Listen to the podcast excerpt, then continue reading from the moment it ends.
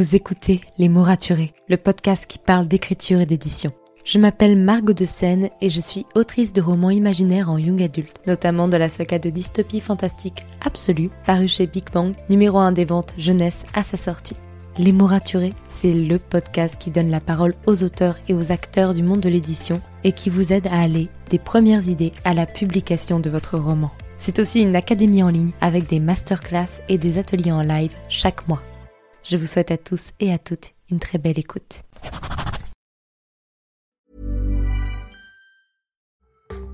Asana helps you keep track of all the details in one place so you and your team can stay focused on the work and goals that matter most. Try it for free at asana.com.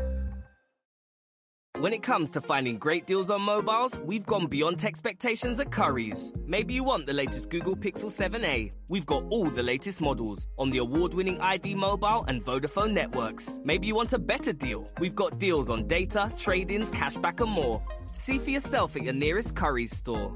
And if you want free next day delivery, look online at carphonewarehouse.com. Order before 8 pm for free next day delivery in most areas, subject to availability, excludes bank holidays.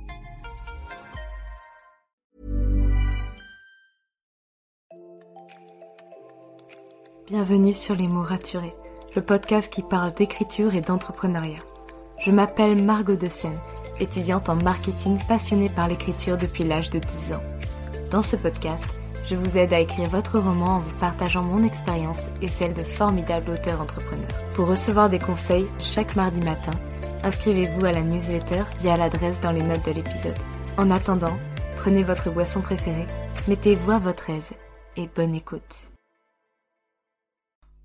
Hey, je suis ravie de vous retrouver pour ce nouvel épisode de podcast. Vraiment, en plus avec une super interview où on a beaucoup ri. Donc, on retrouve aujourd'hui Olivia Gomez, qui est l'autrice de L'écart Midor, publié chez Beta Publisher. Olivia, elle écrit de la fantaisie de mœurs et elle donne notamment ses conseils pour écrire une bonne fantaisie, le tout avec beaucoup d'humour. Aujourd'hui, elle va nous expliquer comment mettre en place une fantaisie sans magie, basée sur des intrigues de pouvoir, les liens familiaux et quelques petites trahisons de temps en temps. On va aussi parler et discuter de romantaisie, donc un genre qui est très très à la mode, d'essayer de décrypter pourquoi ça marche, pourquoi ça marche pas. Bref, on va parler d'imaginaire de façon générale, même si on est surtout concentré sur la fantaisie. N'hésitez pas à aller suivre Olivia sur ses réseaux sociaux, surtout sur Instagram, elle est beaucoup trop drôle. Et je vous laisse avec cet épisode de podcast en espérant qu'il vous plaise. Bonne écoute.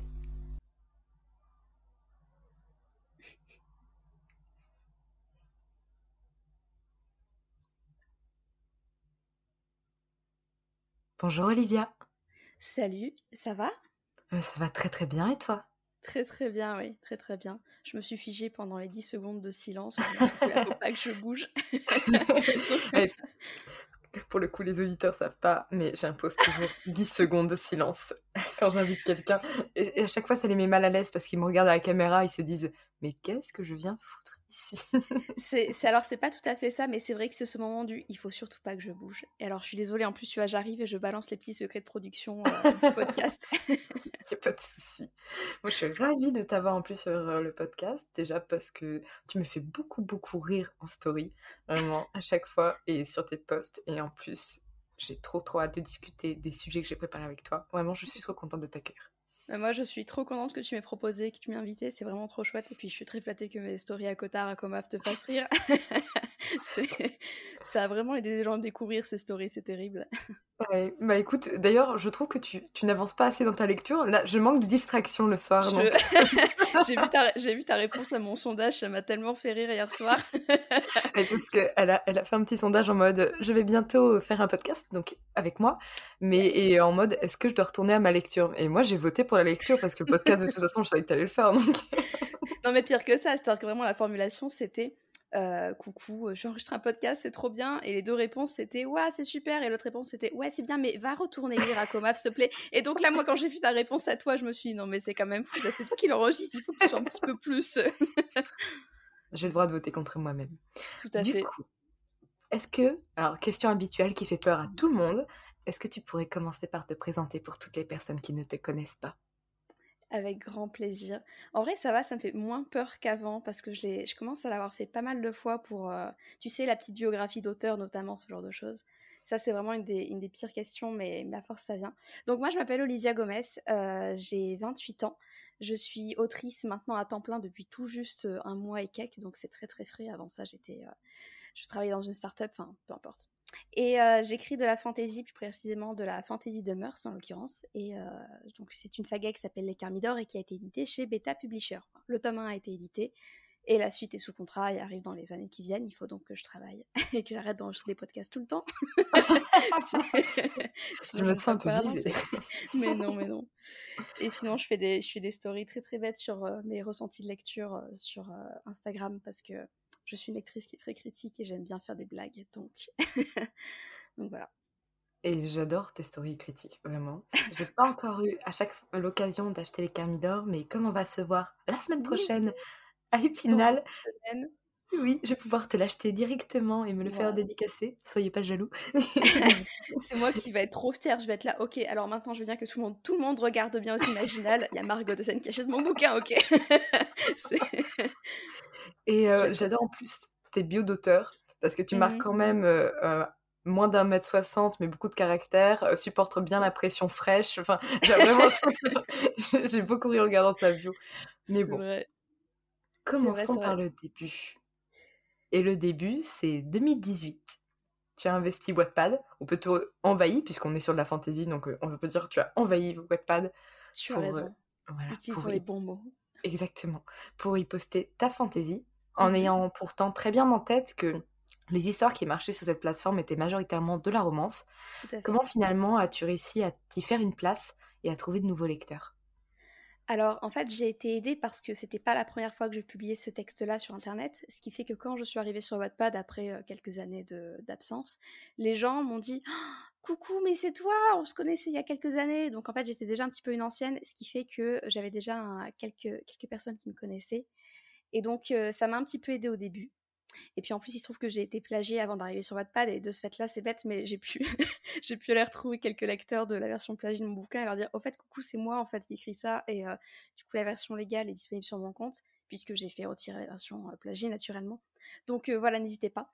Et c'est bête, mais du coup, ça m'a fait quelques lecteurs dès le début finalement.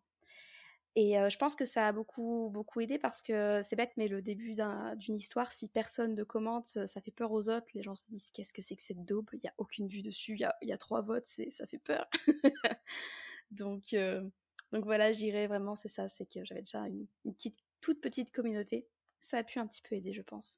Puis après, plein de stratagèmes un peu plus marketing à base de faire un petit peu de pub ciblée, mais pas trop, avoir une couverture un peu sympa, mais qui fasse pas non plus trop trop pompeux, trop fantaisie chiante, tu vois. Enfin, c'est vraiment ça l'équilibre à trouver, je trouve. Effectivement. Mais est-ce que tu peux nous parler un peu de, ce plagiat que, tu as eu? Donc, c'était sur Wattpad ou avant Wattpad? Parce que j'ai vu que tu étais aussi sur Skyblog et rien que pour ça, tu es dans ma team. oh oui, la team Skyblog, les anciennes. Oui, on est vieilles, mon Dieu. Et la plupart des gens qui m'écoutent doivent se dire Skyblog, mais elles ont quel âge? Mais c'est ça. Nous avons 190 ans en réalité. c'est ouais, ouais, c'est en fait euh, c'était un plagiat sur Wattpad, c'est-à-dire que euh, la personne qui m'avait plagié avait donc publié les Carmidors sur Wattpad avant moi, c'est-à-dire qu'elle a copié-collé le texte qui était euh, alors disponible sur Skyblog et l'a ensuite mis sur Wattpad en premier. Donc en fait, ce qui s'est passé, et c'est très très drôle, c'est que quand je suis arrivée en me disant Bon, Skyblog est vraiment mort, Olivia, il faut vraiment que tu fasses une raison, va sur Wattpad, et que donc je me suis créé mon compte et que je me suis dit allez ça y est je vais publier les Carmidors demain. En fait, j'avais déjà ce compte Wattpad depuis un petit bout de temps et je l'avais jamais investi.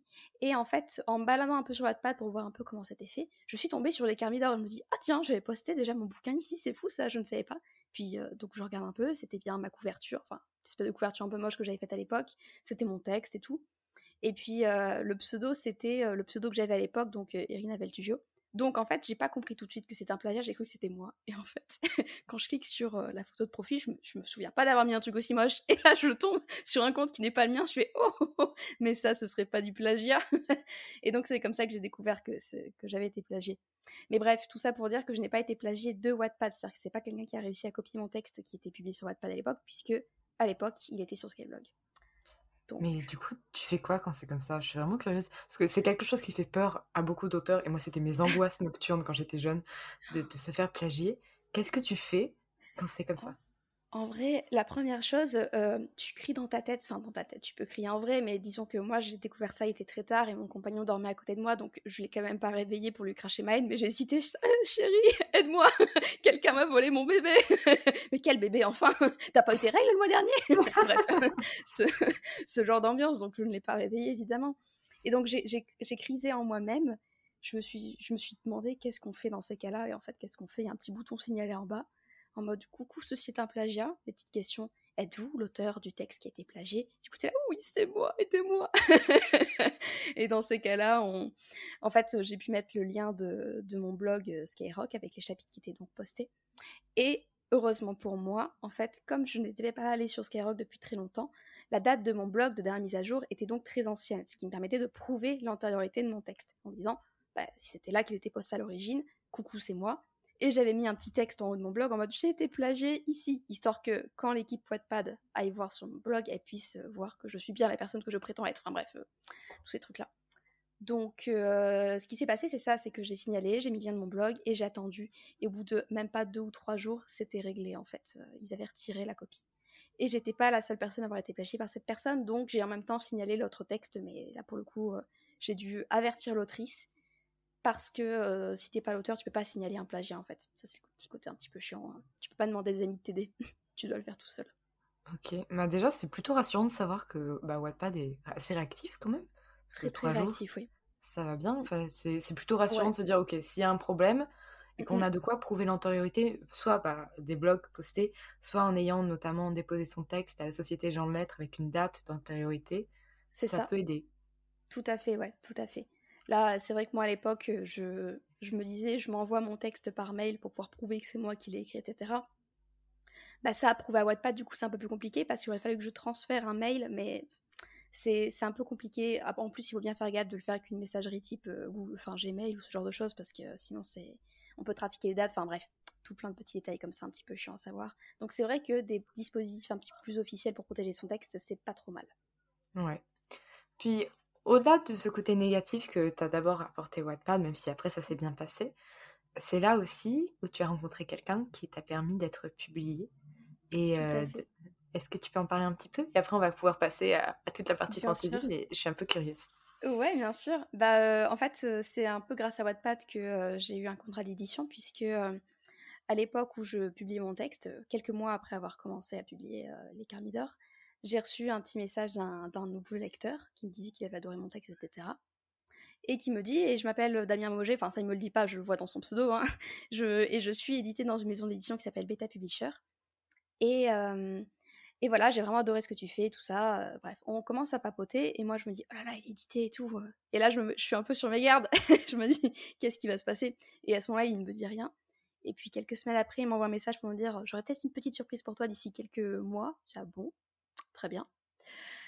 Et quelques mois plus tard, je reçois un message de Damien qui me dit Bon, écoute, j'ai parlé de toi à mon éditrice, et du coup, elle m'a dit de te dire que si tu t'es tenté, tu pouvais envoyer ton, manuscrit lors des dépôts de la maison qui ouvrent pendant tout le mois. Ça ferme à la fin du mois. Du coup, grand bas de combat, je devais terminer mon bouquin puisqu'il n'était pas encore fini à l'époque. donc je termine en rush. Et le dernier jour des soumissions, donc c'était fin octobre si je dis pas de bêtises, j'envoie mon texte pas encore vraiment relu parce que j'avais pas le temps. donc je l'ai envoyé comme ça, en croisant très très fort les doigts et les orteils. Et en même temps, j'en espérais pas grand chose parce que j'avais pas encore tenté d'autres envois en maison d'édition et j'étais tellement pas dans ce, dans ce processus-là qu'en fait, je m'étais dit, pas si ça marche pas, c'est pas très très grave. Je, vais quand même pleurer pendant six mois, mais, mais voilà, mais, mais bon, je me dirais que c'est pas, pas si grave que ça. Et en fait, heureusement pour mon ego surdimensionné et ma sensibilité, c'est passé. c'est passé direct. Donc, donc bon. Mais voilà, après, c'est passé aussi parce que comme Damien en avait parlé en bien, j'ai pas eu d'a priori négatif. Alors que c'est vrai que quand on découvre un texte qu'on connaît pas du tout et qu'on n'a aucun, aucun petit commentaire en mode il est trop bien, vas-y, fonce, peut-être que c'est plus compliqué aussi d'être pris. Enfin, je, je, ne sais pas, j'ai pas, pas cette expérience-là. Certainement. Moi, comme dans tous les milieux, finalement, le fait d'avoir un petit peu de réseau, ça, ça aide et il faut pas se voiler la face. Hein. Ah, c'est ça, tout à fait, tout à fait. C'est normal. C'est très normal. du ce fait, en octobre 2021, ta saga fantasy Les Carmidors a été publiée chez Beta Publisher. Est-ce que tu peux nous en dire plus, du coup, sur cette histoire qui est beaucoup comparée à Game of Thrones? Mmh euh, je, peux en, dire plein de choses, donc je vais essayer de choisir. c'est le premier texte que j'ai réussi à terminer. Ça, c'est vrai que je le présente rarement comme ça, mais c'est vrai que c'est quand même intéressant, je trouve, à savoir. C'est que j'étais une autrice qui n'arrivait pas à terminer quoi que ce soit. Ça faisait très longtemps que j'écrivais. Hein. Moi, j'écris depuis que j'ai peut-être 7 ou 8 ans, donc tu vois, ça fait très longtemps que j'écris. Je, fais partie de ces gens en fait qui ont écrit très très tôt. Je crois qu'on est quand même nombreuses à faire ça, mais c'est drôle de se dire que toute gamine, on a commencé super tôt et bref. Donc j'écrivais depuis très longtemps, mais j'avais jamais rien terminé. Et c'était une maladie en fait. J'avais plein d'idées de début d'histoire et je terminais jamais rien et je savais jamais comment aller au bout. Et les Carmidors, c'est le premier que j'ai réussi à terminer. Et c'est ouais, c'est beaucoup comparé à Game of Thrones. Je l'ai écrit dans une, commencé dans une période de ma vie où j'étais, j'ai toujours adoré la fantasy. Mais j'avais grandi, j'étais devenue une jeune femme et en fait, je voyais un peu la fantasy comme un truc un petit peu de, jeune en fait, avec des quêtes héroïques, des héros sans reproche et, un grand méchant à battre. Enfin voilà, du Harry Potter quoi. Et quand j'ai découvert tout plein de séries historiques et, ensuite Game of Thrones, j'ai eu un vrai coup de cœur. J'ai dit, oh, mais en fait, on peut faire de la fantasy comme ça, mais c'est trop bien. C'était juste que j'étais très inculte sur le sujet parce que ça existe depuis très très longtemps en fait. mais et c'est là en fait que je me que je me suis lancée sur les Carmidors. Et donc voilà, et c'est vraiment, vraiment la même ambiance que Game of Thrones, puisque c'est des familles qui peuvent pas se, enfin, qui peuvent pas se piffer. disons que c'est des gens qui se tapent dessus parce qu'ils ont plein d'intérêts économiques et des intérêts de pouvoir qui, qui correspondent pas, parce que sinon ce serait, ce serait pas drôle. Donc c'est vraiment ça, c'est des histoires de famille, mais là c'est un peu plus centré sur une famille en particulier. C'est peut-être ça la différence avec Game of Thrones, c'est que c'est une famille en particulier, et que si, il n'y a pas de surnaturel. C'est important de noter. Est-ce que tu peux nous pitcher un peu l'histoire? Ah oui, c'est vrai, le pitch. ça, c'est souvent la deuxième question, la plus difficile. c'est totalement ça. C'était Yelena qui m'avait dit ça sur un salon. Le pitch, c'est le truc que sa tante demandera avant d'entrer en enfer, tu vois. du coup, voilà. Margot, tu es un peu Satan là dans l'immédiat. Avec plaisir. Mais c'est bien, en fait, ça m'entraîne pour les imaginaires de la semaine prochaine, c'est impeccable. Alors, Les Carmidors, tome 1. C'est l'histoire d'une famille qui a beaucoup d'argent, qui a beaucoup d'ambition et qui va donc avoir beaucoup de problèmes et qui, qui se retrouve embarqué dans un, dans un complot pour détrôner un roi qui menace ses intérêts économiques. Et en fait, ils réussissent, sauf que c'est là où commencent vraiment les emmerdes. Donc, donc voilà, c'est plein d'histoires de, de, coups bas, de trahison, de meurtres, d'assassinats, de trucs vraiment pas très très joyeux.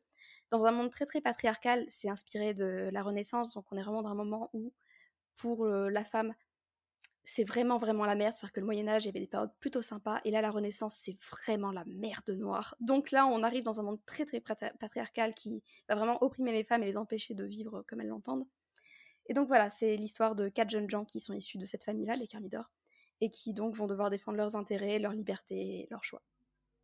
Et donc finalement, dans un monde patriarcal, tu arrives à, glisser un peu de féminisme. On en parlait en, en off comme quoi, euh, même des fantaisies patriarcales sont féministes. Ah bah c'est même c'est même intéressant de jouer là-dessus puisque je pense qu'on peut tout à fait écrire une fantaisie féministe qui se passe dans un safe place, tu vois, donc dans un univers où euh, où c'est pas du tout patriarcal. Mais je pense aussi qu'on peut écrire de la fantaisie féministe dans un monde qui est totalement patriarcal puisque justement c'est la dénonciation qui te permet d'apporter ces touches de féminisme. C'est-à-dire que je pourrais pas dénoncer quelque chose que je ne montre pas. Tu vois, c'est le fameux show don't tell, tu vois, je peux pas dire ah, c'est très patriarcal comme univers et pas le montrer. Et à l'inverse, c'est aussi ça qui me permet de de cultiver mes petites idées féministes et de pouvoir en, mettre des couches et des couches dans mon roman en toute tranquillité parce que c'est tellement un monde horrible que ça ne dérange personne quand je fais des, des trucs un peu féministes dans mes bouquins. D'ailleurs, justement, tu parles de monde, tu me dis tout à l'heure que c'est pas de la magie, Mmh et avant les Carmidors, je n'avais jamais entendu parler du terme de fantaisie de mœurs. Donc, en quoi ça consiste Et est-ce qu'une fantaisie sans magie, c'est toujours de la fantaisie? Alors, oui. Et alors là encore, pour ce qui est de la fantaisie de mœurs, c'est encore une fois grâce à Yelena que je sais comment ça s'appelle. J'avais commencé à publier sur Kairock à l'époque. Et j'avais, qualifié mon texte de low fantasy. La low fantasy, c'est, en fait, c'était pas du tout ce que j'écrivais. La low fantasy, c'est de la fantasy qui se déroule dans notre monde à nous. Ça va être des histoires de vampires, etc., par exemple. Et en fait, euh, moi, je m'étais dit low fantasy, bon, c'est une petite fantasy, donc ça doit correspondre à ce que je fais puisque c'est un monde inventé, mais il n'y a pas de surnaturel. Et en fait, si m'avait avait vu ce que j'avais écrit dans mon article, il me fait non, mais pas du tout, meuf, pas du tout. La low fantasy, c'est pas ça. Toi, ce que tu fais, c'est de la fantaisie de mœurs. C'est-à-dire que c'est de la fantaisie qui va être fantaisie parce que c'est un monde inventé, évidemment. Mais à côté de ça, euh, ton intrigue va se baser sur des intrigues qui sont bah, sur des, relations très humaines, sur des justement des, trahisons, des assassinats, des, petits coups de pute en fait, et des choses qui sont pas du tout liées à des, créatures surnaturelles, qui sont pas liées à de la magie, à des conflits avec, euh, avec des trucs euh, incroyables. On est sur des intrigues qui pourraient être quasiment historiques. C'est ça en fait la fantaisie de mœurs. Et donc finalement, le début de Game of Thrones, avant l'arrivée des dragons, c'est de la fantaisie de mœurs. Totalement. Mais d'ailleurs, on peut écrire de la fantasy de mœurs avec un peu de magie, mais c'est simplement que le cœur de l'histoire va pas se baser sur tout l'aspect surnaturel, magique, etc. La fantasy de mœurs, le cœur de l'histoire va vraiment se baser sur quelque chose qui pourrait être presque historique, ou en tout cas qui reste très humain. Mais après, oui, là, du coup, moi de mon côté, j'ai poussé le truc à fond. Et je me suis dit, bon, ok, je vais écrire de la fantasy sur des trucs très humains, et du coup, il y aura pas de magie. Comme ça, je pourrais pas me planter, je pourrais pas retomber dans un truc façon high fantasy avec des dragons et, et des marcheurs blancs, je ne sais quoi. Alors, du coup, il y a plein de types de fantasy. Toi, tu t'es spécialisée dans un. J'ai vu que tu avais écrit un guide sur écrire la fantasy comme J.R.R. Martin. J'ai pu commencer un petit peu. Est-ce que tu peux en parler aussi? Parce que du coup, euh, c'est très très large la fantasy. La preuve étant que tu viens de m'en citer déjà trois genres en à mmh peine deux minutes de podcast. il devait y avoir de quoi faire un podcast entier, pas juste quelques épisodes, juste sur la fantasy. Est-ce que tu peux me parler un peu de ça? Finalement, des codes de fantasy que tu revois passer et où toi, tu donnes des conseils dans ce, dans ce guide? Alors déjà c'est un guide qui est assez parodique, hein, je tiens à le dire parce qu'en fait je voudrais surtout pas que des gens s'imaginent qu'ils vont trouver plein plein de conseils très très sérieux et, très documentés. J'essaie de me documenter quand même, mais disons que euh, c'est très parodique. Mais en fait, je vais donner des conseils qui vont plutôt toucher à de la fantaisie de type médiéval parce que c'est ce que j'écris. Donc ça peut correspondre à la fois à de la high fantasy, de la fantasy de mœurs, etc. Mais je vais vraiment baser plutôt sur quelque chose d'un peu médiéval parce que c'est ce que je maîtrise. Il y a plein d'autres genres de fantasy, il y a ce que, je disais tout à l'heure de l'urban fantasy avec les vampires et plein d'autres choses dans le même genre. Il y a aussi de bah même de la science fantasy. Bon là on, confine un petit peu euh, à la science-fiction, mais tout ce qui est euh, Star Wars, euh, Arkane, tout ça, ça c'est pareil, c'est une sous un sous-genre de fantasy, c'est de la science fantasy. Ça c'est pareil, c'est des genres que je maîtrise pas du tout. Donc moi dans mon guide, je vais vraiment m'arrêter sur de la fantasy très médiévale. Donc vraiment l'archétype de la grosse fantasy de Daron en fait. Celle-là, même si je l'écris pour un public qui est quand même très très féminin. Hein, la majorité de mes lecteurs sont des lectrices. Je sais pas si ça répond à ta question en fait. Si, ça, ça répond à ma question. Mais comme quoi on peut écrire de la grosse fantasy et, attirer un public assez jeune aussi, parce que ça reste, ça reste du young adulte, les Carmidor, si je me trompe pas. Alors, c'est pas du tout du young adulte parce non, que. Non, c'est pas du young adulte. Non, non, du tout. Young adulte, ça va ça s'adresser à des, à des jeunes, enfin des jeunes, à des, à des personnes qui ont entre 16 et 25 ans, je crois, de mémoire au young adulte, parfois même un peu plus jeunes que ça. Donc, euh, moi, c'est vrai que les Carmidor s'adressent à un public qui est quand même très adulte à cause de toute la violence qu'il y a dedans. De la violence à la fois décrite et de la violence qui est très, très implicite et qui est, comment dire, tu sais, cette violence où euh, c'est pas violent parce que c'est décrit de manière violente, mais c'est violent parce que les idées qu'il y a derrière et toute l'oppression que ça véhicule, elle est extrêmement forte en fait. C'est vraiment pour ça que les Carmidor, ça peut pas du tout être du young adulte. Mais ouais, c'est marrant. Mais pour autant, effectivement, j'ai un public qui est très jeune et qui est très féminin. Et en fait, c'était une idée reçue que j'avais encore il y a très peu de temps. Je pensais que les lecteurs de fantasy étaient au moins à 50% masculins, voire plus, et peut-être un peu plus âgés. Et en fait, figure-toi que c'est pas forcément le cas. C'est-à-dire que là, il y a très très peu de temps, il y a, il y a deux semaines, je crois, l'Observatoire de l'imaginaire qui a sorti une étude euh, à ce sujet, qui a justement étudié un petit peu les, pratiques de lecture dans le genre de la fantaisie. Et en fait, on se rend compte que euh, à 75%, c'est plutôt des femmes qui lisent de la fantaisie, des femmes jeunes en fait, des, des femmes de moins de 30 ans en grande majorité. Donc finalement, cette espèce d'idée reçue selon laquelle la fantaisie c'est un gros truc de daron, justement, ben, ça, tend à, ça tend à devenir de plus en plus faux. Ça s'est vraiment ouvert au public féminin la fantaisie, c'est ça qui est, qui est super bien, je trouve. Mais du coup, c'est là où il y a plein de choses à faire parce que mmh finalement, les histoires les plus connues en fantasy sont un peu des gros trucs de daron, il mmh faut, le dire. Hein. Et, donc, mais oui, non, c'est le cas. Et c'est pas pour autant que c'est mauvais, hein. c'est mmh pas du tout. Mais ça veut dire qu'il y a un public à aller conquérir finalement. On est toujours sur le vocabulaire de la conquête, hein. mais il y a, un public, qui est là, qui, qui lit ce qui existe et qui pourrait être encore plus, enfin encore mieux ciblé finalement. Ah, tout à fait. Mais après, bon, la fantaisie, c'est très très vaste. Donc, en fait, euh, dire qu'on peut ouvrir la fantaisie à, un autre public, c'est oublier que la fantaisie est déjà ouverte à un public très féminin. Tu as tout ce qui va être, euh, par exemple, euh, bah, l'urban fantasy, typiquement, c'est un genre qui attire beaucoup les lectrices. et de plus en plus, c'est vrai que quand même, si, si tu as, un peu raison, on ouvre la high fantasy notamment aux femmes, puisque bah, des gros succès comme, bah, je vais citer, mais Akotar, c'est de la high fantasy. On a des fées, on a un monde inventé, on a plein de magie, on a plein de choses dans tous les sens. Et ça, c'est vraiment un, bouquin qui est euh, orienté pour un public assez jeune et assez féminin, puisque c'est personnage, personnage principal féminin. Et on le sait, les hommes ont encore du mal à avoir un personnage principal féminin, ils n'arrivent pas à s'y reconnaître dedans. Donc, on sait que quand on écrit un bouquin avec une femme en, tête d'affiche, on va attirer surtout des femmes. Mais euh, c'est pas comme Harry Potter où il y avait beaucoup, beaucoup de femmes qui ont lu ça, quoi. Oui, c'est là où pour le coup, finalement, les femmes euh, sont plus habituées à lire des, des livres avec des narrateurs et que des hommes avec des narratrices. Bah, c'est ça. C'est une société patriarcale. Nous, on est habitués à rentrer dans le moule et à lire ce qu'on nous dit de lire. le public masculin, lui, euh, est habitué à lire des choses qui lui ressemblent. C'est ça la petite distinction entre nous.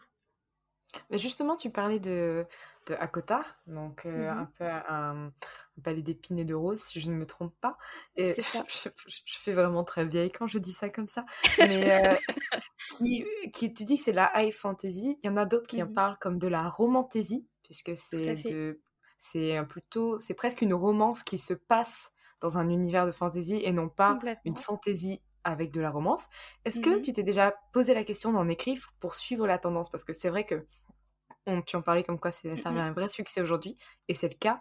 C'est ce que les maisons d'édition cherchent en ce moment pour suivre la vague de, bah, d'un palais d'épines et de roses, comme euh, Twilight ont été suivis Harry Potter ont été suivis pendant des années. Est-ce que toi, ça t'a déjà tenté?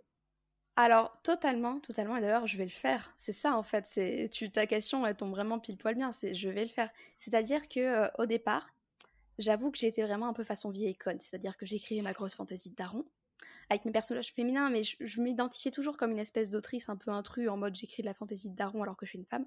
Et je voyais un petit peu tous les succès de, bah, de romantaisie, justement, qui marchent très très bien, et j'étais oh là là, mais c'est quoi ces bouquins Merde Et vraiment avec un espèce de mépris, en fait, tu sais, vraiment l'auteur le, l'auteur qui se sent un peu supérieur, vraiment j'avais un petit peu ce côté-là. Et, euh, et, en fait, je me suis rendu compte que... Euh, je me mentais à moi-même parce que euh, j'adore la romance aussi. En fait, je me suis rendu compte en fouillant dans ma liseuse euh, que j'avais pas ouvert depuis des années, que j'avais lu plein plein de romances, que j'avais adoré ça, et qu'en fait euh, ça faisait vraiment partie des, choses que, j'aimais découvrir. Et donc là, ça m'a fait tilt. Je me suis dit, ok, ça marche bien d'un point de vue. Euh, il y, y, a pas mal de lectrices pour ça, ça marche bien. On peut faire des choses très intéressantes. Bah, vas-y, lance-toi, meuf. Enfin, t'aimes ça, donc franchement, t'aimes la fantaisie, t'aimes, la romance, bah vas-y, go romantaisie. Donc totalement mais je, vais en écrire. Et après, effectivement, ça a ce côté, c'est pour suivre la tendance, c'est pour faire plein de bifs. Mais dans les faits, c'est surtout que j'aime ce genre-là parce que je pense pas qu'on puisse avoir du succès dans un genre qu'on n'apprécie pas de toute façon. Donc. Euh, ah, c'est clair, sinon, de toute façon, on passe à côté de quelque chose parce qu'on comprend pas forcément le genre. D'ailleurs, est-ce pour ça que tu es en train de lire et de décortiquer chaque phrase de Akotar Est-ce que c'est la véritable raison, c'est que tu t'entraînes? Alors, il y a un peu de ça, effectivement. C'est-à-dire que je, je m'étais. Enfin, j'ai le projet d'écrire de la romantaisie depuis quelques, quelques mois. Et je m'étais dit, avant de le faire, il faudrait quand même que je lise justement les gros succès pour comprendre ce qui fonctionne et puis pour comprendre aussi pourquoi ça fonctionne. C'était aussi de la curiosité de lectrice. Donc, euh, donc je suis plongée là-dedans parce que c'est des gros succès et que j'aime comprendre.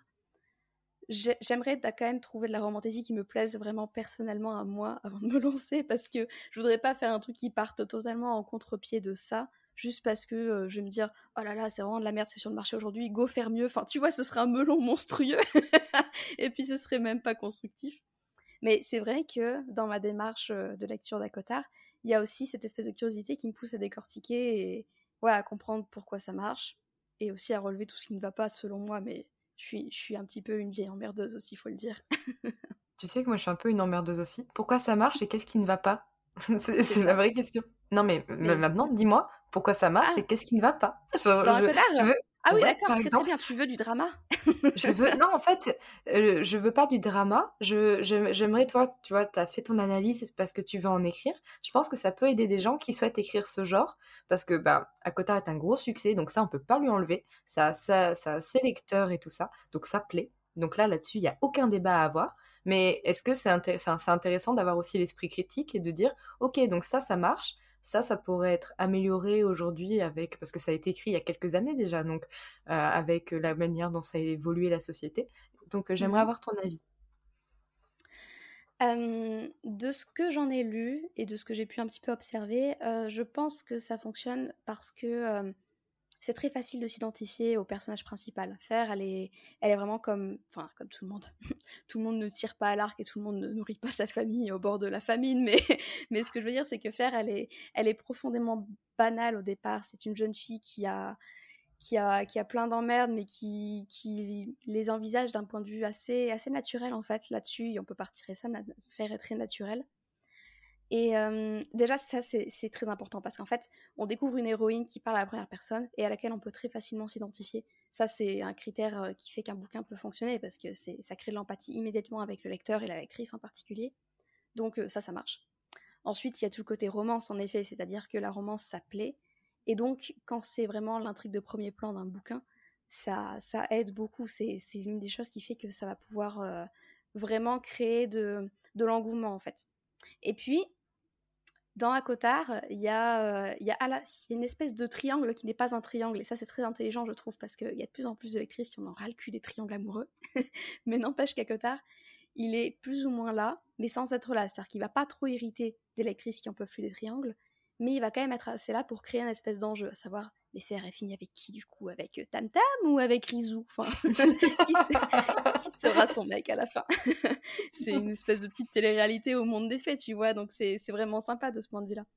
Et puis bon, euh, bon après aussi, je pense aussi que ça marche euh, très très bien parce que c'est avant tout un succès marketing. Il y a plein de bouquins qui pourraient suivre la même veine que et qui marcheraient beaucoup moins bien juste parce que bah, si un bouquin se vend, c'est avant tout parce que il faut se poser la question de pourquoi un produit se vend. Un livre, c'est un produit, et pourquoi est-ce qu'il se vend? Bah, Parce qu'il aura été vendu aux bonnes personnes, avec les bons arguments, et qu'il aura été bien diffusé. C'est ça la raison numéro un du succès d'un bouquin. Sinon, 50 millions d'euros n'aurait pas fait un carton à ce point, faut pas se mentir.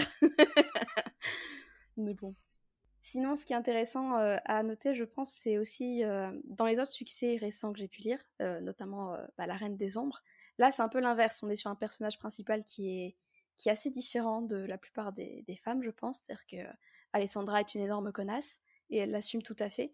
Ça, finalement, je... c'est marrant parce que est... elle n'est pas vraiment proche de nous, mais ça a marché parce que elle était, elle est un petit peu cette personne qu'on rêverait presque tout d'être secrètement, tu vois, l'espèce d'énorme bitch qui écrase son entourage, qui, qui personne n'emmerde parce que, tu vois, c'est cette meuf où tu te dis, ok, moi je me suis fait emmerder dans le métro en allant au boulot, et puis ensuite il y a mon patron qui a été chiant, et puis ensuite il y a mon mec qui m'a fait la leçon pour un truc débile.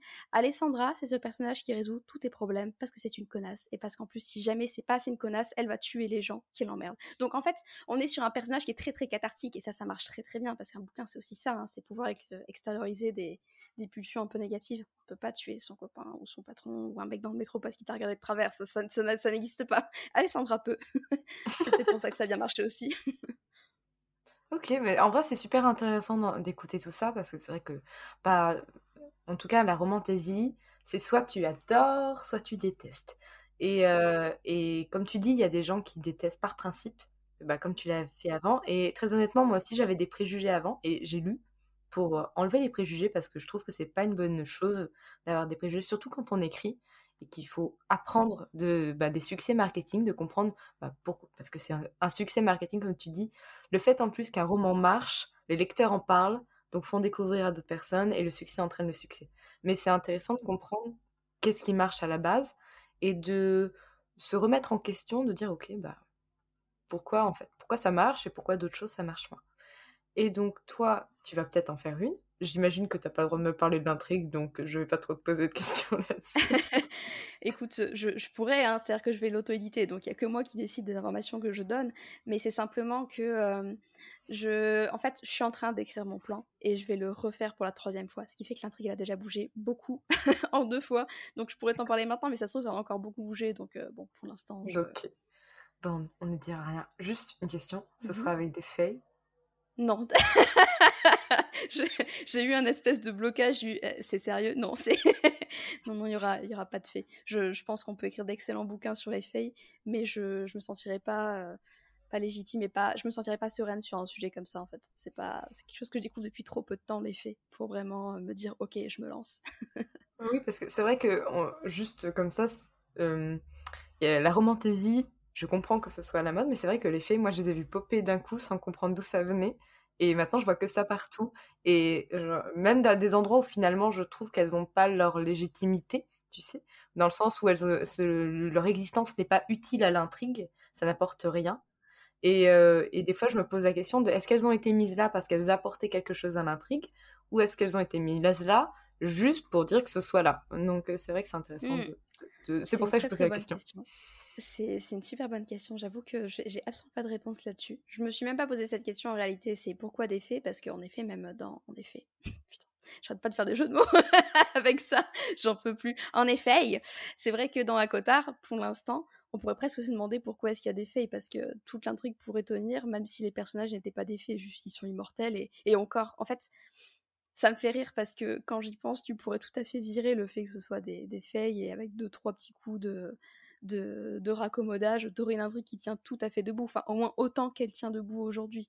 Donc euh, c'est marrant. Est-ce que c'est un argument marketing d'avoir des faits? Est-ce que c'était juste un kiff de l'autrice et dans ce cas-là c'est une réponse qui se suffit elle-même? Est-ce que... Euh, je sais pas, c'est une bonne question. Non mais c'est une question sans réponse, mais c'est une question que je me pose, tu vois, parce que j'ai lu aussi Le Prince Cruel et j'ai trouvé que l'utilisation des faits était un peu mieux utilisée dans le sens où euh, les feuilles, euh, du coup, j'ai un peu regardé ce que c'était parce que je savais pas du tout. Vraiment, je me sens vieille quand je dis ce genre de choses. je, je, savais pas du tout ce que c'était avant de lire ces deux bouquins. Et euh, c'est connu pour faire des pactes et faire des marchés. Et j'ai trouvé que ça, ça n'existait pas dans un cotard. C'était quelque chose qui avait disparu, alors que c'était très très utilisé finalement, enfin beaucoup plus dans Le Prince Cruel. Et donc, je me suis dit, ok, l'utilisation a peut-être un peu plus de sens là alors que finalement, Cotard, il se base sur le fait que les faces sont des métamorphes. Donc tu vois, c'est pas la même utilisation. Euh, c'est vrai, ouais. C'est vrai qu'il y a ce côté métamorphe aussi euh, dans la Cotard. Mais ouais, c'est pas la même utilisation, euh, je suis d'accord avec toi. C'est marrant, le truc des pactes, j'étais pas du tout au courant, parce qu'en fait, je suis comme toi, hein. moi je découvre les faits là, actuellement. mais, mais ouais, c'est marrant. C'est marrant. En fait, j'ai l'impression que c'est une espèce de super fourre-tout, les fées. C'est juste des créatures incroyables, surnaturelles, très sexy, très très important qu'elles soient sexy. C'est vraiment indispensable. c'est, je veux dire, un fait, s'il est pas sexy, ce n'est pas un fait, en fait. mais, mais ouais, c'est une espèce de, coquille sur laquelle tu peux coller un petit peu ce que tu veux. C'est intéressant. C'était euh, la fille du livre, Amanda, qui disait que les fées, c'est un petit peu les nouveaux vampires, en fait. C'était vraiment la, nouvelle hype, le nouveau truc. Oui, mais, c'est, euh, le cas. Hein. Vampires... Autant les vampires, il y avait un petit peu les lettres de noblesse avec euh, un auteur masculin qui avait écrit dessus. Oh, incroyable, Bram Stoker a écrit dessus, et donc forcément que c'est une créature noble. Autant les faits, j'avoue qu'avant de les rencontrer dans ces bouquins, je n'en avais jamais entendu parler. Enfin, ou la fée clochette, tu vois, mais je pense que c'est pas pareil. donc. Euh, mais du coup, on va revenir sur peut-être quelque chose qu'on connaît un peu mieux toutes les deux, enfin surtout toi, c'est la, la, la fantasy mœurs avec les Carmidor. Est-ce que tu peux nous parler euh, des étapes par lesquelles tu es passé au moment de la construction de cette histoire, de l'univers qui l'accompagne? Parce que du coup, Fantasy Mœurs égale beaucoup de faits historiques, puisque même si tu inventes un univers, tu te bases sur des choses qui ont déjà existé. Comment ça s'est passé du coup? Euh, eh ben, au début, j'avais une méthode qui est très très utilisée, c'est archi, archi basique, mais ça marche très très bien, c'est la méthode YOLO, c'est-à-dire je ne savais pas où j'allais, et ça marchait très bien. ça marchait très bien parce que au départ, je ne savais pas exactement ce que je voulais écrire, je ne savais pas où je voulais aller, mais je savais que je voulais y aller. Et du coup, j'étais vraiment en mode jardinière, tu vois, j'écrivais mon histoire un peu comme elle me venait. Et au fur et à mesure, je notais un petit peu les rouages de mon univers. Donc, euh, les, les, petites, euh, les petits principes géopolitiques. Bon, j'avais fait ma carte quand même, hein, j'étais pas non plus partie totalement en YOLO. Donc, j'avais ma petite carte, hein, façon Dora l'exploratrice. J'avais mes pays, j'avais quelques personnages. Et donc, je traçais ma route. Et petit à petit, je commençais à noter les, les éléments qui allaient me servir pour la suite, euh, les tensions entre différentes régions, les comment dire, les marchés, enfin toute la partie un peu économique qui va donner un petit peu du sel à l'histoire et qui va créer de l'enjeu. Et donc, euh, on est passé d'un système YOLO à un système, bon, euh, la meuf, faut commencer à poser des trucs par écrit, sinon ça ressemble à rien ton affaire. Et là, à partir de là, euh, le processus, ça a été de tout noter dans une encyclopédie, de bien ranger, de bien la mettre à jour tout le temps, très souvent. Et, et ça, c'était lié au fait que je n'arrivais pas à finir l'histoire, à réussir à raccrocher des petits bouts d'histoire petit à petit les uns aux autres. Je m'explique. J'arrivais pas à finir l'histoire parce que j'avais tout le temps envie d'en créer, d'en écrire des nouvelles, avec des nouveaux thèmes, etc. Donc, ce que je faisais, c'est que toutes mes idées d'histoire, j'essayais de les incorporer dans mon histoire actuelle. Et comme j'ai une histoire avec plein de personnages différents et, et enfin vraiment c'est un point de vue choral, il y a plein de points de vue différents. Et ben je pouvais très facilement créer des nouveaux points de vue et des nouvelles intrigues à partir d'envies que j'avais d'autres histoires. Et donc bref, tout ça pour dire, je notais tous mes petits bouts d'histoire et tous mes petits bouts d'intrigue, et petit à petit j'ai commencé à me forger un plan, à me forger un truc un petit peu carré au niveau de mon encyclopédie, etc. Et c'est là que j'ai commencé à avoir un truc qui tenait la route et où j'ai compris à peu près où je pouvais aller. Donc, euh, donc en fait, c'est ça. J'ai écrit la fantasy de Mœurs parce que j'avais plein d'idées différentes et que j'avais plein d'inspirations différentes et, et, plein de séries avec plein de bonnes idées. Je me disais, ok, je veux faire tout ça à la fois. c'est un très très bon résumé. Mais du coup, quand euh, en plus on n'y connaît rien, comment construire une géopolitique imaginaire aussi complexe parce que là, tu, me parles de marché, tu me parles... Mais en fait, dit comme ça, ça paraît simple. Mais une fois que tu es devant ta feuille, et devant ton ordi, ton clavier, comment on fait? Vraiment? Eh bah tu vois, exceptionnellement, je trouve que c'est l'inverse en fait. C'est dit comme ça, ça paraît compliqué et chiant. Tu vois, je te parle de géopolitique, de marché, d'économie et tout. C'est, ça a l'air vraiment chiant hein, comme ça. Et en fait, devant, la feuille, c'est beaucoup plus naturel que ça n'en a l'air parce qu'en fait, euh, enfin, de mon point de vue, quand t'es auteur, tu pars toujours de l'histoire que tu veux écrire. C'est-à-dire que le but, c'est que t'aies des personnages à qui il arrive plein de trucs, qu'il y ait plein de retournements de situation, que le lecteur, il a envie de tourner les pages tout le temps. Donc en fait, tu pars de l'histoire et tu te dis, ok, pour que tel événement se produise, il faut que, euh, je sais pas, il y ait tel personnage qui veuille aller tuer tel autre personnage. Donc du coup, il faut leur créer un conflit. Et quand on est dans de la fantasy de mœurs, le conflit, ça peut être un conflit économique, un conflit politique, etc. Et c'est là que les idées se mettent en place, parce que bah, même si tu n'es pas une spécialiste de l'histoire et de la géopolitique, tu as été en classe, tu as eu des cours d'histoire qui t'ont peut-être fait chier ou qui t'ont peut-être intéressé, peut-être ça dépend des époques. Et où en fait, naturellement, tu vas te souvenir un petit peu de tes histoires, enfin de ces histoires de succession qui tournent mal, de ces histoires de d'intérêts économiques contrariés. Et en fait, c'est à ce moment-là que tu reproches un petit peu dans tes, dans tes souvenirs de, de collégiens, de lycéens, pour faire des trucs un peu chouettes. Et puis ça, c'est très facile à faire quand tu regardes beaucoup de séries historiques, par exemple, parce que ça va te plein de souvenirs que tu avais, et ça va te rajouter des connaissances que tu n'avais pas, avec plein d'envie d'histoire en plus, hein, toujours pareil. Donc, ça peut paraître compliqué sur le papier, mais dans les faits, je trouve que quand t'es dedans, bah, c'est un petit peu comme quand tu dois nager, en fait. Sur le principe, ça a l'air très compliqué, puis une fois que t'es en train de nager, t'as « Oh bon, bah, c'était juste ça, en fait. » Donc, si je résume bien, tu es en train de nous conseiller de regarder Les Secrets d'Histoire de Stéphane Bern, c'est ça? Non, secours Enfin, j'ai rien contre Stéphane, hein, love Stéphane, si tu nous entends, sache qu'on t'aime. Mais non, non, euh, peut-être pas les secrets d'histoire non plus. C'est le genre de choses que je pourrais regarder, moi, mais je suis un petit peu une vieille conne. Donc en fait, je dirais, je veux dire, si, si, tu, si tu es une personne, je, vais en prendre un archétype pourri, mais si tu es une personne un petit peu jeune et pas très intéressée euh, par l'histoire, euh, bon, alors déjà, pourquoi veux-tu écrire de la fantaisie de mœurs? C'est une première question à se poser. C'est, je veux dire, si vraiment ça t'intéresse pas du tout, pourquoi te faire souffrir à ce point? Mais si tu es un peu intéressé et que tu as l'impression de ne rien savoir et que tu sais pas par où commencer, bah vraiment, regardez des séries un peu historiques, tu as même des séries romantiques. Hein. Moi, j'adorais les Tudors et il y a plein d'autres séries un peu comme ça qui sont à la fois romantiques et historiques. Et tu vas en fait t'imprégner euh, naturellement de, de plein d'enjeux et de plein d'histoires qui sont très géopolitiques et très politiques tout court d'ailleurs c'est là en fait que le travail va se faire euh, intuitivement. En fait, je parle de séries parce que j'ai eu une grosse panne de lecture pendant des années, alors que j'écrivais, hein, c'est quand même très très con. Et je regardais beaucoup de séries par contre, et c'est ça en fait qui m'a donné un petit peu de la matière. Mais lire des bouquins fantasy de mœurs, ça, ça va énormément aider, encore plus que les séries de toute façon. Mais bien sûr. D'ailleurs, en parlant de, de, lire et de d'imaginaire, et je remarque la qualité de mes transitions, s'il te plaît. je, je, fais un effort. que je pense qu'on pourrait mettre un petit bruit, euh, on pourrait mettre des petits applaudissements, je trouve, au montage. Merci beaucoup. Euh, je ne veux pas les mettre, mais vous pouvez applaudir, vous qui nous écoutez. Euh, là, tu vois, ma transition était parfaite. Que ce soit de la fantaisie, du fantastique ou de la SF, et je me suis confrontée au même problème cette semaine, donc c'est pour ça que ça me fait rire, on se mmh. retrouve régulièrement à écrire de gros pavés qui peuvent servir d'armes létales ou de cale-porte. Et euh, oui, mais entre Wattpad et la publication, parce que sache que quand j'interviewe quelqu'un, je fouille Internet, je fouille tout. Et je découvre toutes les choses qui ont été jamais écrites et postées quelque part. J'ai vu Est-ce que, tu as découvert ma vidéo de mon bac de sport? Parce que ça, j'aimerais tellement. Rien à voir avec je, je suis désolée. Je l'ai raté. elle, est bien cachée. Elle est bien cachée, mais ça m'a fait rire que tu dises que tu creuses. Je, je creuse fort. et euh, j'ai vu que ton roman, du coup, entre Wattpad et la mmh publication, était passé de 175 000 mots à 135 mmh 000 mots, sans rien enlever de ton histoire au contraire, t'en as rajouté.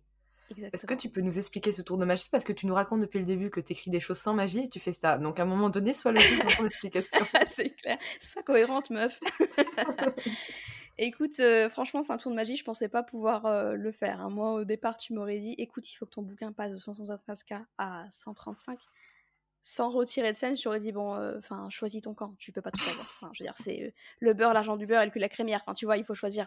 Et là, clairement, j'aurais jamais su comment faire avant de le faire. C'est marrant, hein, mais c'est vraiment le fait de me remettre sur mon texte avec un petit peu de recul et de me rendre compte du nombre de phrases un peu creuses ou des, tournures en fait inutilement longues. Et c'est ça en fait qui m'a permis, permis, de réduire. J'ai mis un exemple dans mon roundbook et je suis sûre que du coup tu as, bu, tu as dû passer dessus ou, ou, le survoler ou je ne sais quoi. Mais j'ai mis un exemple dans mon roundbook d'un passage que j'avais réécrit où justement, en fait, euh, je dis la même chose, mais je le dis juste un peu plus court, en retirant quelques tournures inutiles, en retirant de l'information inutile. Et c'est vraiment juste ça. On est sur. Euh, c'est pas du homestaging, parce que le homestaging, tu vois, c'est genre euh, changer la, couleur du mur, tu vois. Là, c'est vraiment reprendre le cœur du texte et te dire, ok, comment je fais pour en tirer vraiment l'essence, tu vois? On est sur du jus de fruits, tu vois, on presse le truc et on n'en garde que l'essentiel, tu vois. Je dis, dis pas que c'est pas bien de manger des fruits, hein, les jus de fruits c'est très bien, mais, manger des fruits entiers, il y a des fibres et tout, c'est important. Mais bref, tout ça pour dire, euh, c'est vraiment ça, c'est vraiment le travail du texte en lui-même, c'est pas du tout un travail narratif, c'est pas un travail d'auteur vraiment, enfin, c'est un travail d'auteur, mais c'est pas de la construction d'histoire. Si j'ai pu passer de autant de mots à, si peu, entre guillemets, c'est quand même beaucoup, 135, euh, c'est vraiment en bricolant le texte euh, de fond en comble. Enfin, ligne par ligne. Est-ce que tu l'as fait seule ou en accompagnement avec la maison d'édition? Alors les deux. Euh, d'abord, j'ai fait ma chieuse, c'est-à-dire que j'avais envoyé mon manuscrit, il avait été accepté. Et puis, un peu avant le travail éditorial, j'ai dit à, Camille, donc mon éditrice, je vais retravailler un peu le texte et je te l'envoie juste avant le début des corrections. Donc bref, ça c'est Olivia qui a de l'espoir, qui pense tenir des délais. Olivia en fait a beaucoup d'espoir, mais elle n'a pas beaucoup de régularité. Donc ce qui s'est passé, c'est que j'ai débordé. Donc j'ai, bref, j'ai tout ça pour dire, j'ai beaucoup bossé pendant une période. Et donc euh, une partie de ce travail-là, je l'ai faite toute seule parce que je voulais envoyer un texte qui soit un petit peu plus carré euh, à Camille, parce qu'en fait, euh, le travail édito retravaille beaucoup de choses dans le texte, mais il n'y a pas tout retravaillé non plus. Et je savais qu'il y avait des choses que je pouvais faire de mon côté sans impliquer mon éditrice pour justement qu'on aille encore plus loin ensuite toutes les deux. Donc une partie, je l'ai faite toute seule. Et en fait, la dernière couche de travail, euh, bah, je l'ai évidemment faite avec euh, mon éditrice parce que sinon, ce serait pas euh, un bouquin édité en maison d'édition, ce serait l'auto-édition et encore. c'est, disons que si mon éditrice n'a jamais de coup d'œil sur le texte, à quoi sert-elle? Donc bref, la dernière couche, c'est évidemment elle qui l'a faite en, collaboration. Mais voilà, c'est vraiment un travail à la fois perso et à la fois ensuite avec mon éditrice. Et les deux étaient indispensables. J'ai une petite pensée pour Cassandre Lambert, si tu nous écoutes, Cassandre, coucou, qui euh, parfois partage en story les commentaires de son mmh éditrice sur le côté où c'est marqué inutile, genre juste comme ça. et je trouve ça tellement violent, mais en même temps c'est vrai, hein, mais ça doit faire bizarre de, de, devoir enlever des choses euh, auxquelles on tenait, finalement c'est un peu des compromis. C'est ça, mais vraiment moi ça a été, ça a été vraiment du poker avec, mon, avec Camille.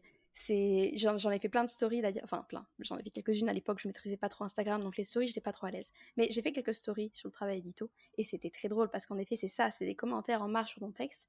Euh, au début le premier commentaire de Camille était très gentil à base de c'est très joli mais je comprends pas ce que tu veux dire et ce genre de commentaire tu piches tout de suite ce que ça veut dire. Tu, tu le vois t'es là bon on va retirer tout ce passage hein. voilà on a économisé une page et c'était d'autant plus important en fait que mon bouquin était déjà très gros et il fallait le faire passer sous la barre des 500 pages pour avoir euh, une brique qui ne soit pas trop épaisse non plus. Donc il y avait un énorme enjeu, il fallait que ce soit pas trop long, il fallait pas non plus couper de scène. Mais bon, donc du coup, à chaque fois qu'elle me demandait de retirer quelque chose, et que cette phrase, que la phrase par exemple me plaisait beaucoup, ou que je trouvais qu'elle était très importante, ou voilà, je négociais en proposant un autre retrait. Donc c'était vraiment ça, c'était une espèce de négociation euh, permanente et c'est ça qui a permis d'aboutir à un texte finalisé. Et moi, en vrai, je, suis trop contente d'avoir bossé comme ça. J'adore négocier tout le temps. Donc, c'était très naturel finalement. Finalement, tu as pu faire ce que tu voulais pour pouvoir à la fois satisfaire les besoins de la maison d'édition qui, effectivement, bah, au-delà de l'histoire, doit imprimer le livre pour qu'il puisse être amené au salon et que je puisse aller l'acheter et ne pas avoir très mal au dos à la fin de la journée parce que j'aurais porté une brique. c'est important. C'est important pour mon dos. Les mots que tu as enlevés, ce sera peut-être des kilos en moins. Et effectivement, un petit peu moins. Bon, après, un bouquin, ça, ça pèse 600 grammes. Donc, en vrai, euh, même en comptant qu'en tout, j'ai retiré 20%. Oh, quand même, 20%, 600 grammes plus 20%, c'est pas, pas anodin. C'est pas anodin, effectivement. C'est pas négligeable. Hein. C'est vrai que j'ai jamais pensé à faire le calcul dans, ces, dans, dans, ces, dans cette façon-là. Il faut penser aux lecteurs qui sont dans les salons et qui ont mal au dos, qui ont très très mal aux épaules. Et ça, et au prix aussi, parce que plus il y a de mots et plus ça coûte cher. Donc, euh, si on peut retirer des mots et permettre au lecteur de payer moins cher et de lire l'histoire un peu plus vite et de tout autant la savourer, bah, je veux dire, c'est comme retirer euh, de l'inutile d'un plat, en fait, finalement. C'est ce qu'on fait dans un grand restaurant. Donc, euh, voilà, j'ai donc un, bouquin gastronomique. J'espère que vous êtes content d'être venu écouter ce podcast. D'ailleurs, justement, en parlant de, des auditeurs, encore une magnifique transition. Tellement naturel. Merci beaucoup. Je m'entraîne. Euh, et on arrive à la question des auditeurs. Donc, tu en as reçu pas mal, mais elle tournait à peu près tout le temps même, autour de la même question. Et mhm. je trouve la question super intéressante, même si tu as partiellement déjà répondu. Doit-on d'abord construire l'univers, puis les personnages, ou l'inverse?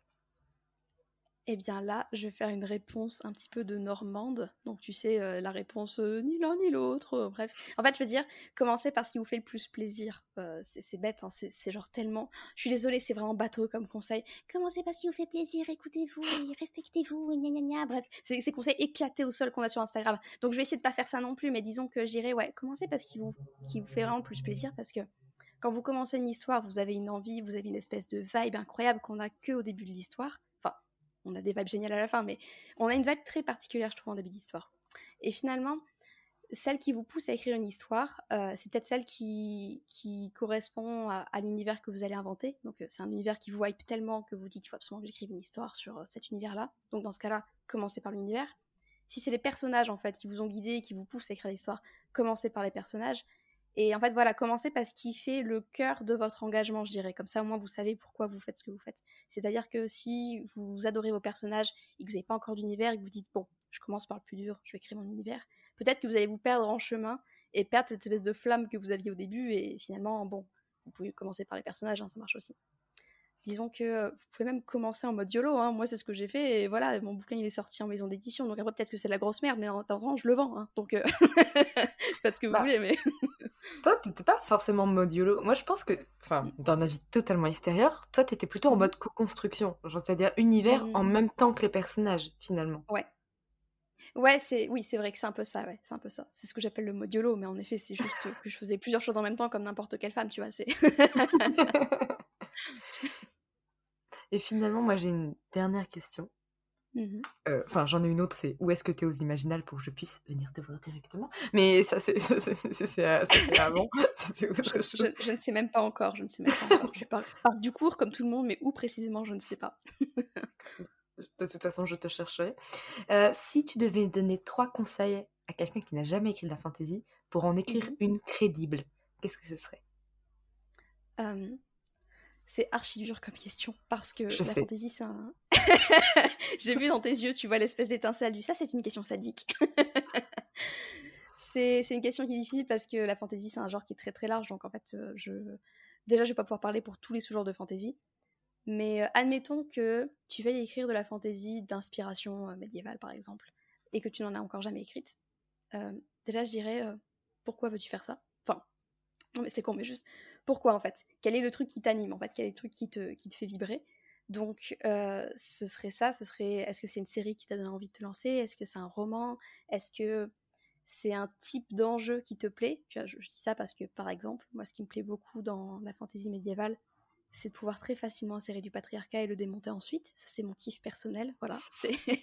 Donc, je dirais, déjà, trouve ton kiff, essaie de comprendre ce qui t'anime, parce que c'est là-dessus que tu vas pouvoir vraiment bâtir un petit peu ton intrigue et ce qui va faire ton, ton, individu ah, ton individualité sur ton bouquin, le truc qui fait qu'il est unique finalement. Donc je dirais, comprends en fait pourquoi tu veux écrire dans ce genre-là. Je veux dire, pourquoi t'écris pas juste de la romance contemporaine, ce serait plus facile. Enfin, je, rigole. Pardon les auteurs de romance, je veux pas dire ça. Mais déjà, ouais, première chose, euh, pose-toi la question pourquoi et comprendre en fait ce qui te plaît dedans. ensuite, te prends pas forcément trop la tête à ce que ce soit cohérent tout de suite. Parce que quand tu commences à écrire ton histoire, t'as pas forcément un plan détaillé jusqu'à la fin. Et même si tu l'as, il y a des choses qui peuvent bouger. Donc, écris, sens-toi libre de, de, tester de toute façon, sens-toi libre vraiment d'expérimenter. Et tu verras ensuite pour euh, améliorer la cohérence. Donc euh, note ce qui te semble incohérent, hein, évidemment, l'oublie pas, mais note-le et tu peux le voir ensuite. C'est-à-dire que te mets peut-être pas la pression pour que ce soit cohérent immédiatement. C'est-à-dire qu'une histoire qui sort naturellement cohérente, euh, ça n'existe pas. Il faut vraiment qu'elle soit extrêmement simple, mais bon, a priori, c'est écrit la fantaisie historique, bienvenue au club des gens qui vont galérer. Donc bon, voilà, te mets peut-être pas trop la pression sur la cohérence tout de suite. Commence en mode créer de l'émotion, créer de l'engagement, créer quelque chose qui va marquer ton lecteur. Ce sera plus important que la cohérence. Regarde à Cotard, c'est pas cohérent et ça plaît. Donc euh, bref, fonce déjà sur euh, les trucs qui, accrochent le lecteur et c'est pas la cohérence. et dernier conseil, euh, oublie pas que tu es là pour raconter une histoire et qu'il faut donc que ça puisse embarquer le lecteur il faut que les personnages aient du corps, qu'on ait l'impression qu'ils existent pour de vrai. Et c'est d'autant plus important que si tu écris de la fantasy, ce sont des personnages qui sont plongés dans soit un univers, soit des situations qui sont extrêmement éloignées de celles que tu vis tous les jours, sauf si tu es un vampire ou que tu es un fée. Mais voilà, globalement, c'est des personnes qui sont très éloignées de toi. Donc, il faut que tu aies assez d'empathie pour te mettre à leur place et faire en sorte que ce soit crédible.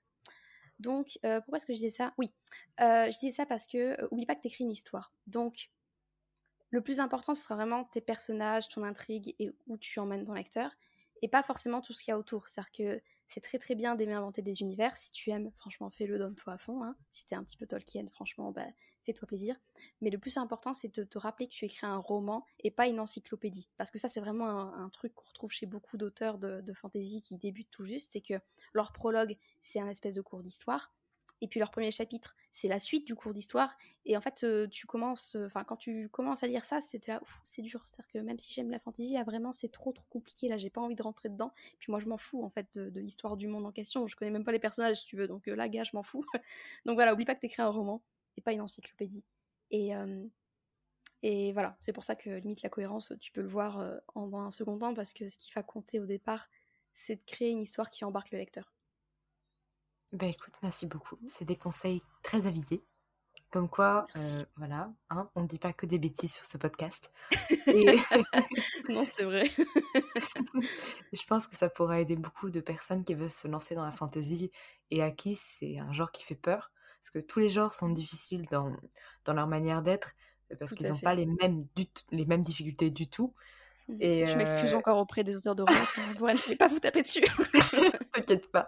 Et, euh, et c'est vrai que parfois, voilà, comme tu dis, la fantasy, c'est un peu effrayant, dans le sens où il y a beaucoup, beaucoup de choses à créer, au-delà de l'histoire et des personnages, et ça rebute beaucoup de monde, que ce soit en termes de lecture ou en termes d'écriture. Donc c'est vrai que c'est rassurant d'avoir des conseils comme ça. Donc euh, merci mmh. beaucoup. Bah, je... j'espère que ça servira. Ce serait très très chouette.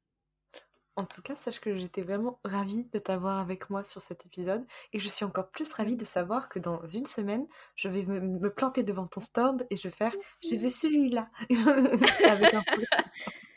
j'ai trop trop hâte, c'est clair, franchement j'ai trop hâte parce qu'en plus c'est vrai que très très podcast vraiment très très cool. Je, suis vraiment trop contente. c'est vraiment très très drôle d'enregistrer un podcast avec toi. On le ressent de toute façon quand on écoute les podcasts, mais quand on est en train de l'enregistrer en même temps, on se rend compte à quel point c'est vrai. je les euh, paye tous pour me dire ça. je te envoie mon RIB à la fin du podcast, t'inquiète. Merci bien. 50 euros, c'est ça.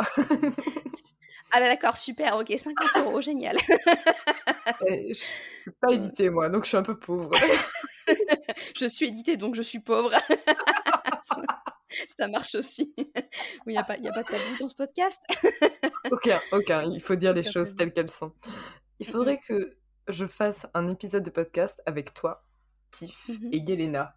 Et je pense qu'on parlerait 10 heures d'affilée. Et ce serait terrible.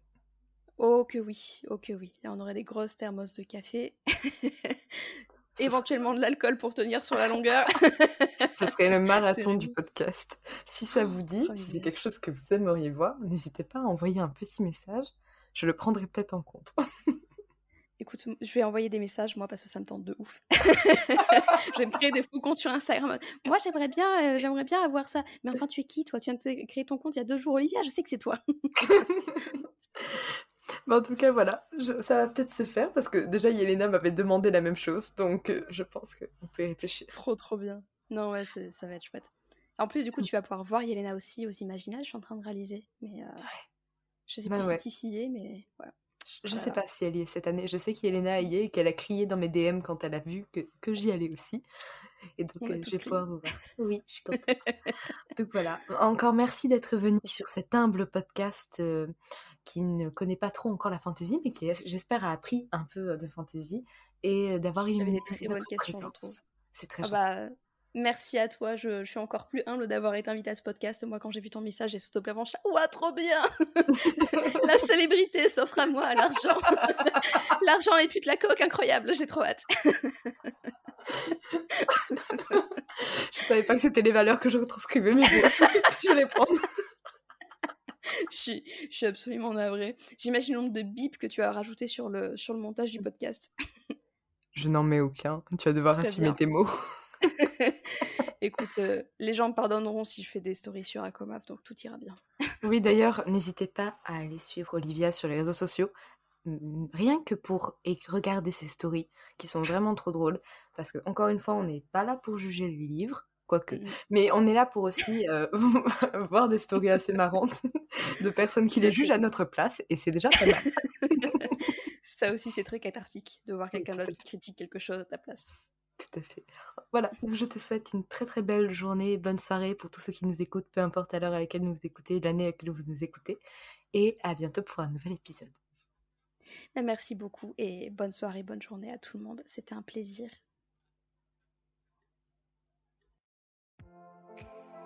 Merci pour votre écoute. Si vous avez apprécié cet épisode, n'hésitez pas à laisser une note et un commentaire sur Apple Podcast, à me le faire savoir sur Instagram ou à le partager autour de vous. Vous pouvez me retrouver sur Instagram, at Margot pour du contenu tous les jours autour de l'écriture. En attendant, écrivez bien, prenez soin de vous et à la semaine prochaine pour un nouvel épisode. C'était Margot et je vous souhaite une bonne journée.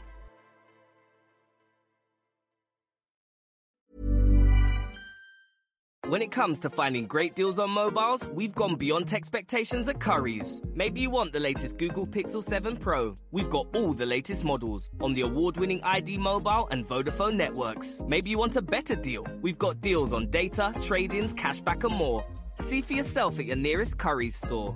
And if you want free next day delivery, look online at carphonewarehouse.com. Order before 8 pm for free next day delivery in most areas, subject to availability, excludes bank holidays.